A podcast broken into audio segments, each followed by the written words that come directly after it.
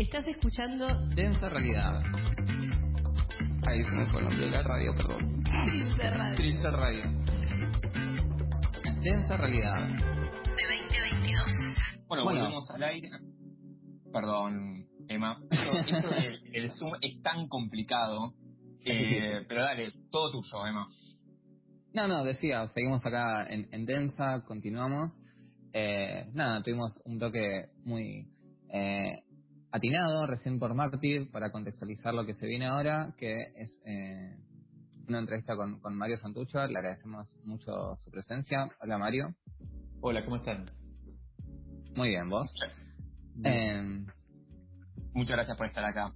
Bueno, Mario es, fue, fue parte del colectivo Situaciones, un colectivo de investigación militante, cuyos trabajos pueden leerse en el sitio Lobo Suelto para quienes estén interesados en indagar si después de la entrevista les, les interesa. Le mandamos un saludo a, a Facu, que estuvo trabajando para subir a- al blog eh, estos archivos. Es autor del libro Bombo, el reaparecido, publicado en 2019, una investigación donde se cuenta la historia de Bombo Ábalos, un militante del PRT-ER, que formó parte de la compañía de Monte eh, Rosa Jiménez en Tucumán, y actualmente es editor y escribe en la revista Crisis. ¿Algo más de, todo este bagaje?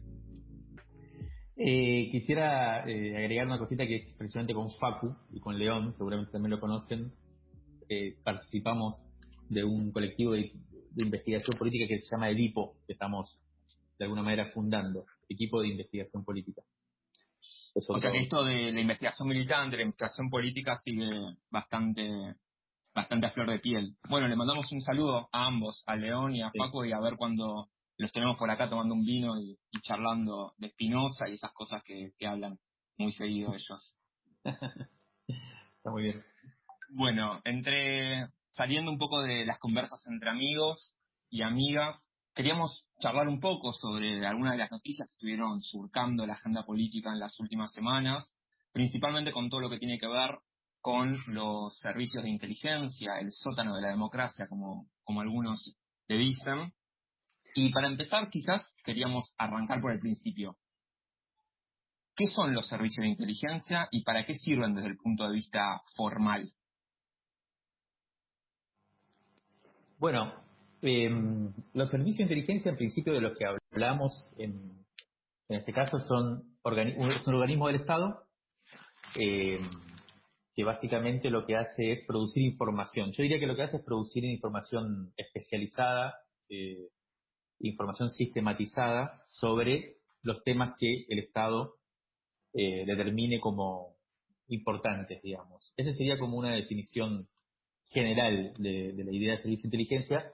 Los servicios de inteligencia, mira, yo no, no, no, no, no tengo muy clara la historia, digamos, eh, la, la total, pero me parece que surgen sobre todo a principios del siglo XX, en el contexto de, la, de, de las guerras mundiales. Seguro, por ejemplo, los servicios de inteligencia más conocidos por nosotros, yo te diría tres, la CIA, el, el Mossad y, y la CIDE, digamos, o la AFI en este caso, que son los Estados Unidos, Israel y, y de Argentina, eh, surgieron, por ejemplo, en la década del 40.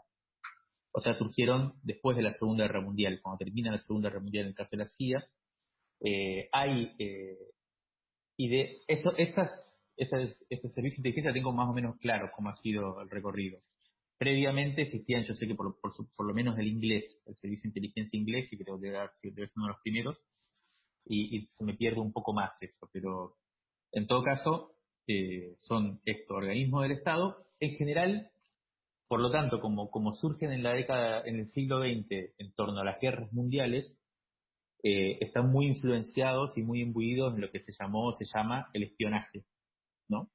Que es la forma de conseguir información de manera clandestina, secreta, básicamente a través de infiltraciones o de capturas de comunicaciones y demás, de forma tal que, en este caso, el enemigo no se entere, digamos, ¿no? Pero a mí me parece muy importante, y sobre todo para discutir hoy qué idea de inteligencia puede ser interesante, no asimilar necesariamente lo que es la, la inteligencia eh, con- y lo que es el espionaje. Em, ¿Y cómo podríamos, eh, cómo diferenciarías vos, mejor dicho, lo que es la inteligencia del espionaje? La inteligencia es la producción de conocimiento. Yo diría una cosa más, es la producción de conocimiento estratégico, si se quiere. Eh, de un Estado, de un gobierno, de una comunidad, yo diría. O sea, a mí me parece también importante quizás empezar a pensar que la inteligencia, o sea, la producción de conocimiento sistemático eh, y estratégico, no necesariamente tiene que ser algo, o, sea, un monopolio estatal, ¿no? Eh, por eso nosotros, de alguna forma, yo plantearía que, la inteligencia es la producción de conocimiento político también, la producción de investigación política. O sea, es también se puede pensar como investigación política, la inteligencia.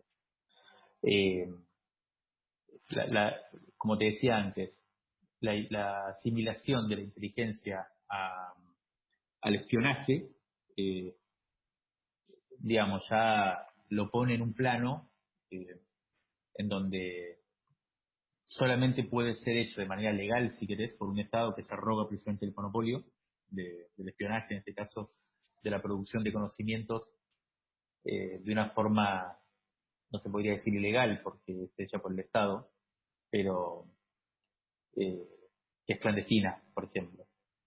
Entonces, eh, a mí me parece que cada vez más, bueno, el, problema con esto es que cada vez más, y, hay una transición ahí en el siglo XXI, eh, bastante importante, que es que cada vez más la inteligencia eh, se rige por lo que se llaman las fuentes abiertas, o sea, la reunión de, una cantidad de información que está apta para todos y todas, y menos por ese conocimiento eh, o por esa información que es captada, capturada de manera clandestina, ¿no? Antes, qué sé yo, los servicios de inteligencia necesitaban gente infiltrada sí o sí para conocer cosas, hoy no es tan necesario eso, ¿no? Y es mucho más, cada vez se va haciendo más importante el análisis de la información, porque la reunión precisamente no es tan difícil.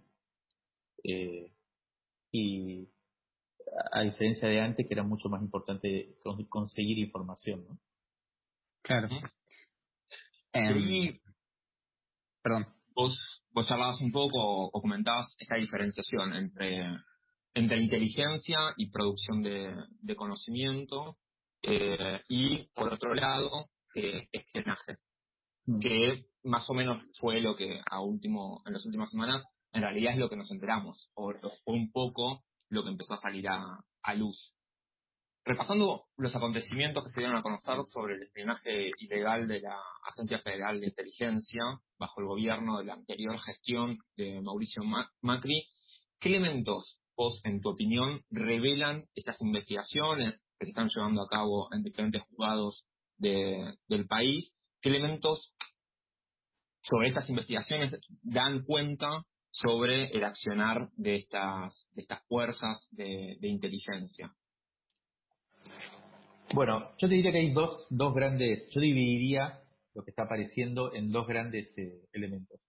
El primero es algo que no tiene, que, no es muy nuevo, pero que no deja de ser, o sea, es lo que más nos llama la atención, es lo que más nos ocupa y es lo que eh, salta a las primeras planas de todos los medios de comunicación, ¿no? Que es el espionaje político, que es eh, la utilización de los servicios de inteligencia para eh, la lucha faccional, si se quiere, ¿no? las internas políticas, la relación entre los poderes políticos y cómo hace un gobierno, en este caso que controla su inteligencia, para, eh, eh, bueno, eh, condicionar, extorsionar a sus enemigos y también a sus aliados, ¿no? esto no es nuevo. Esto pasó siempre durante todos los gobiernos. Yo diría todos, es todos los gobiernos Siempre los servicios de inteligencia se usaron para esto. Ahora nos, eh, volvemos muy, o sea, nos, sorprende mucho y nos escandaliza mucho, por ejemplo, que el macrismo haya espiado a sus propios aliados. Eso siempre pasó. También el gobierno de Kirchner, según se dice, eh, pero me parece que es bastante verosímil, espiaba a sus propios eh, aliados, o los servicios de inteligencia de ese gobierno, digamos. Entonces, no me parece que haya mucha novedad ahí. Hay algo muy importante, sí, que es que por primera vez esto eh, tenemos pruebas fehacientes, se hace público y lo podemos debatir eh, socialmente. No me parece un tema menor. Hasta ahora era solamente comidilla, digamos, de expertos, de gente que conoce el tema.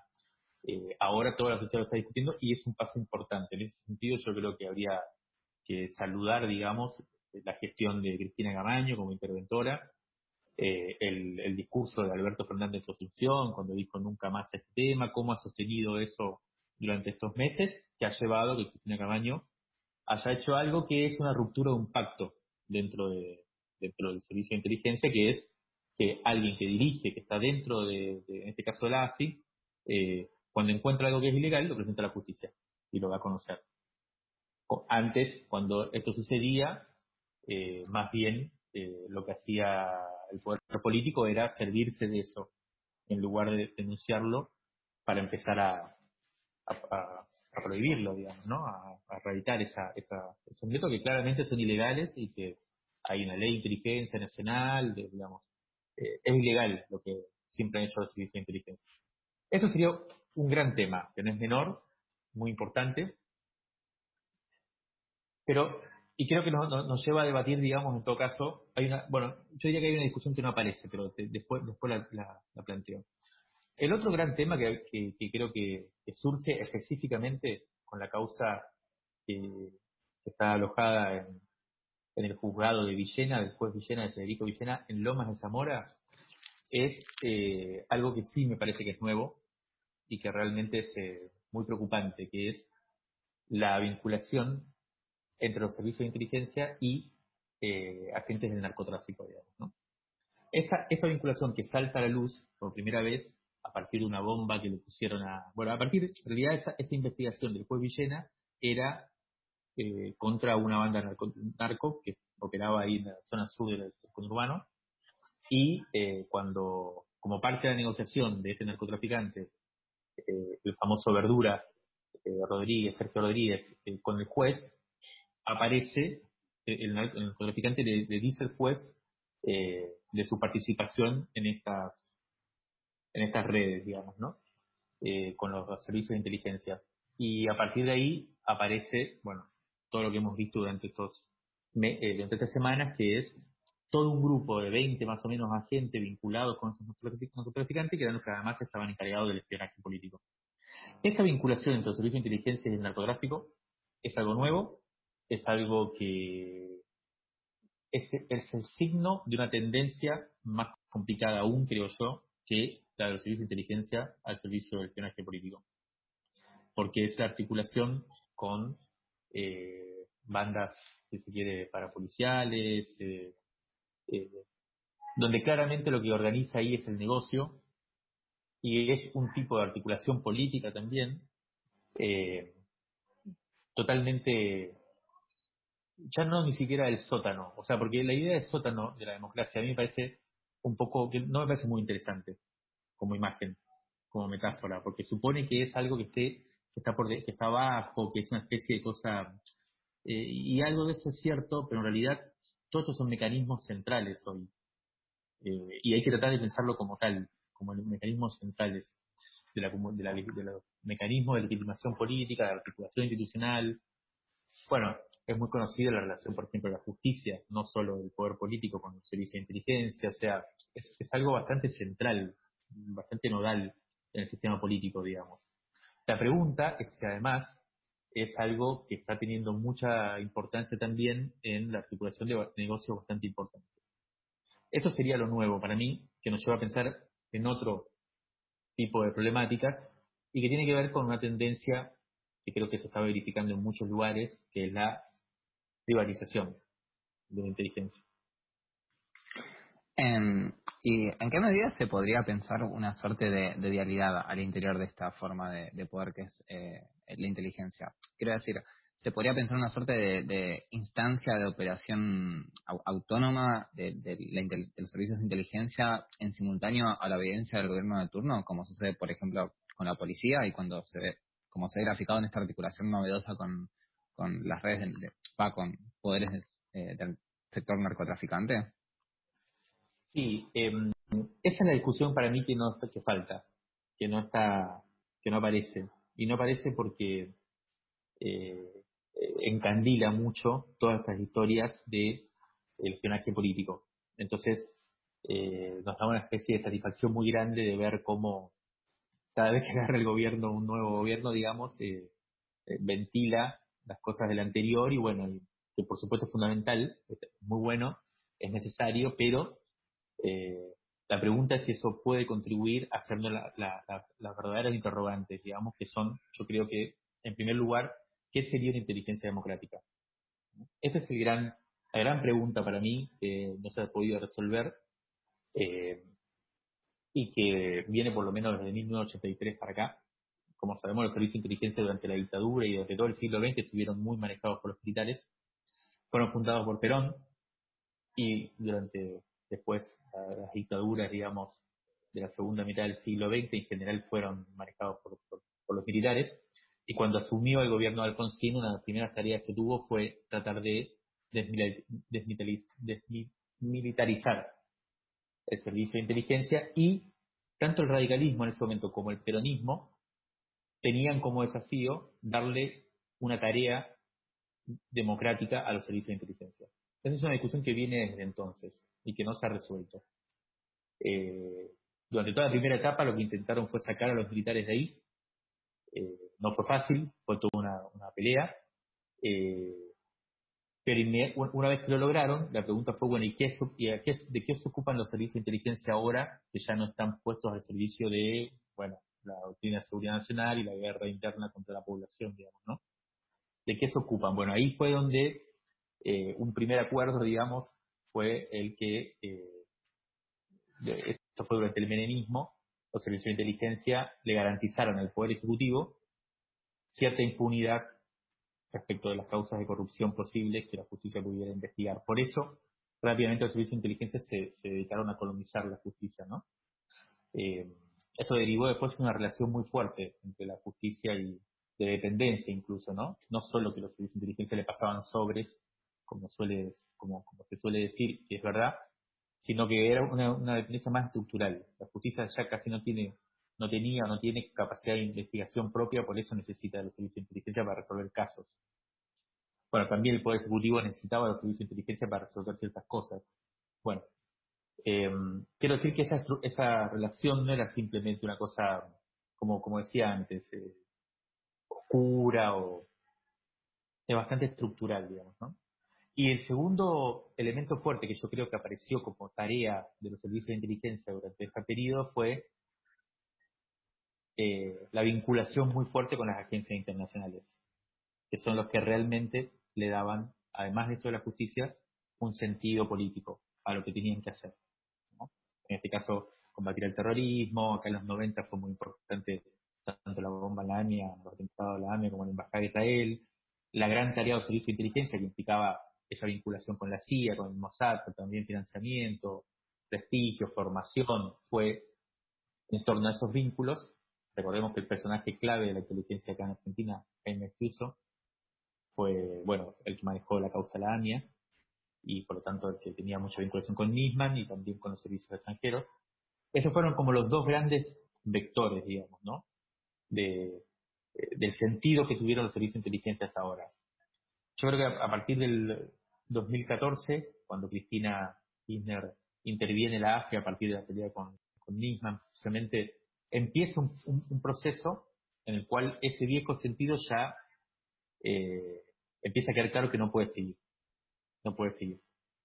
Pero a partir de ahí, lo que sucede es una especie de caotización de los servicios de inteligencia. Eh, y el, macrismo profundiza eso. Y entonces no solo no tenemos una discusión social y una definición sobre qué tienen que hacer los servicios de inteligencia, qué tarea democrática podrían tener efectivamente, sino que además lo que viene sucediendo es que al no tener esos enunciados, eh, los servicios de inteligencia empiezan a buscar otros, otras funciones. Y entonces aparecen esto que decíamos antes, que es las vinculaciones con el narco, de dónde sacar financiamiento y de dónde sacar eh, también sentido para lo que hacen, digamos, ¿no? Empieza a aparecer una cosa que, que, nos queda más lejos, incluso. Eh, es, es una paradoja que se presenta en muchos lados, ¿no? O sea, se desestetiza, desestatiza y por lo tanto queda más sujeto a los poderes corporativos, a los poderes privados, ¿no?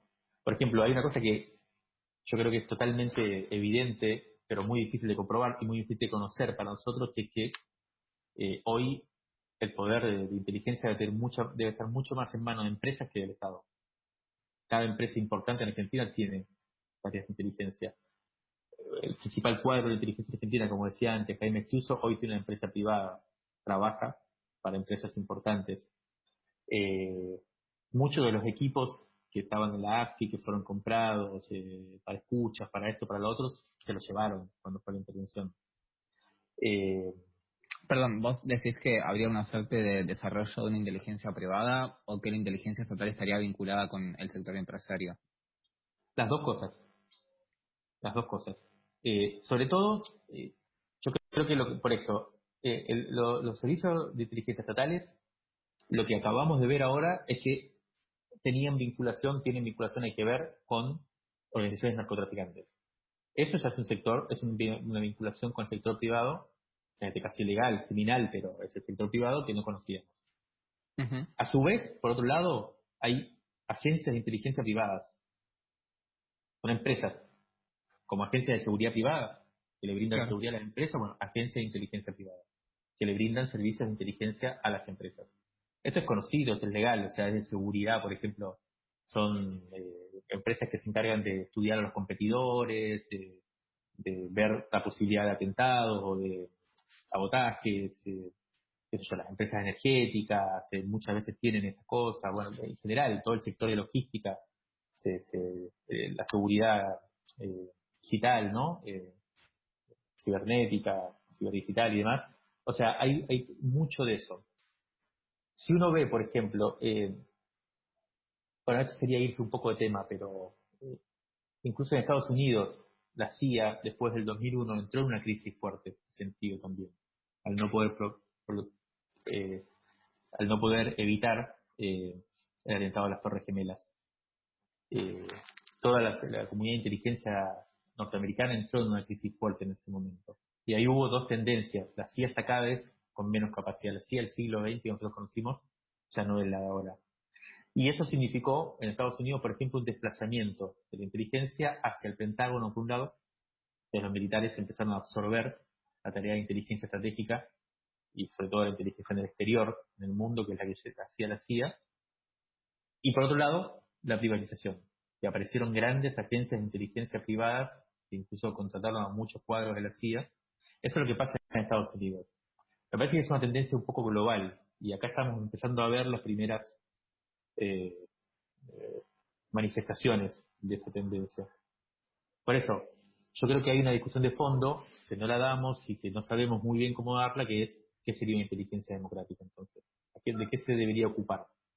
Y yo ahí pondría una segunda pregunta, que es la que vos hacías, que a mí, a mí es la que más me interesa, pero estamos todavía lejos de eso, que es ¿por qué, o sea, por qué la inteligencia tiene que ser un monopolio del Estado?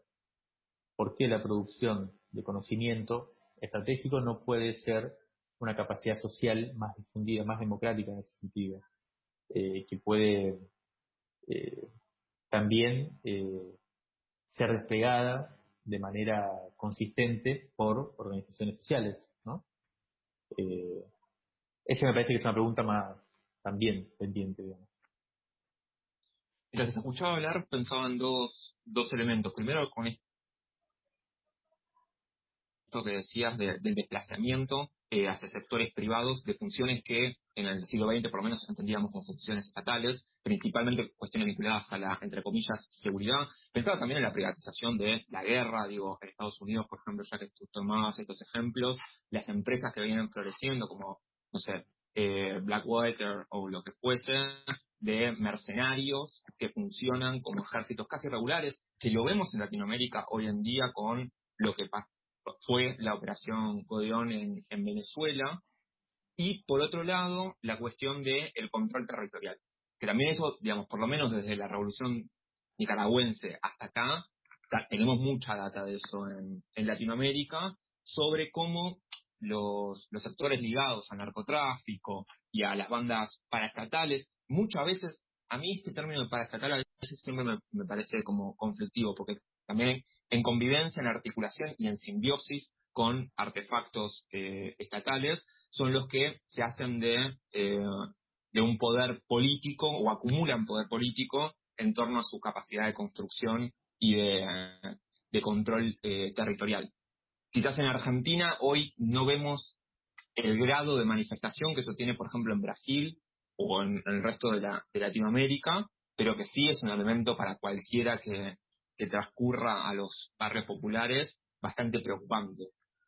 Y en ese sentido pensaba sobre, vos das cuenta, la, articulación entre diferentes estamentos, partes, organismos eh, estatales que cumplían este, este rol eh, en torno a la cuestión de la, de la inteligencia. Entonces ahí quería preguntarte si pensar una democratización de los servicios de inteligencia, de la AFI o lo que sea, no supone a su vez la necesidad de pensar una democratización en otros organismos de la acumulación de poder político, y pienso principalmente en términos de la cuestión de la justicia, que quizás sea de los tres poderes el menos democrático, si es posible pensar que tenemos, podemos avanzar en este debate dejando intacto el sistema judicial y de, entre comillas, justicia, o por lo menos la justicia formal, existe hoy en día en, en Argentina.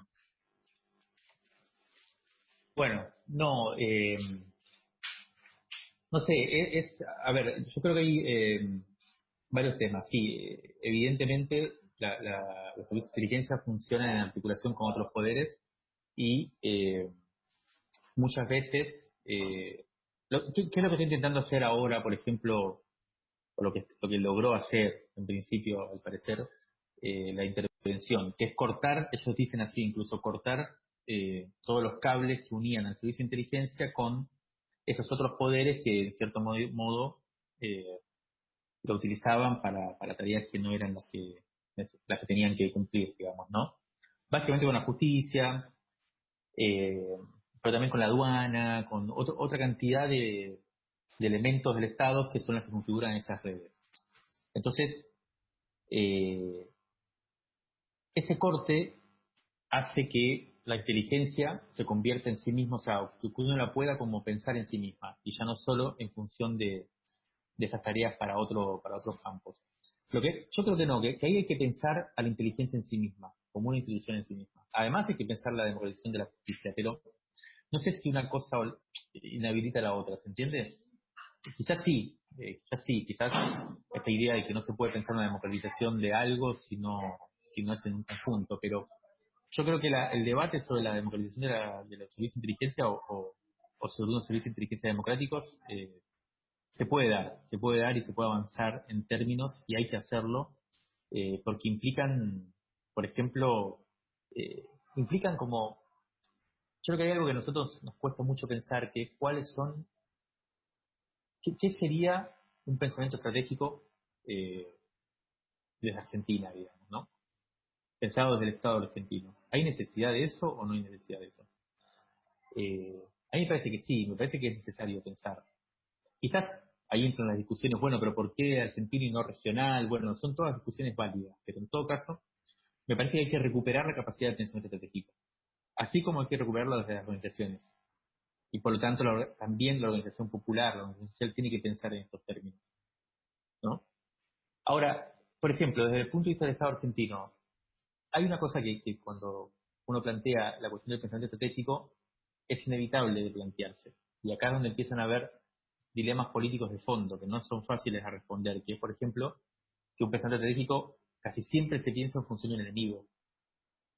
Entonces, ¿cómo uno podría definir qué es el enemigo hoy del Estado argentino? Bueno, son discusiones complejas, porque no darle respuesta a eso, o sea, no es fácil la respuesta, pero no darle respuesta entonces nos condena a una especie de impotencia en ese sentido, y siempre hay alguien que sí está pensando, y que nos termina pensando nosotros, ¿no? Por eso digo, eh, acá el, pensamiento estratégico existe, pero está puesto por agencias eh, internacionales, agencias extranjeras, por otros tipos de sujetos, o por las empresas, que son las que terminan poniendo sus intereses como intereses estratégicos del país, y no es así.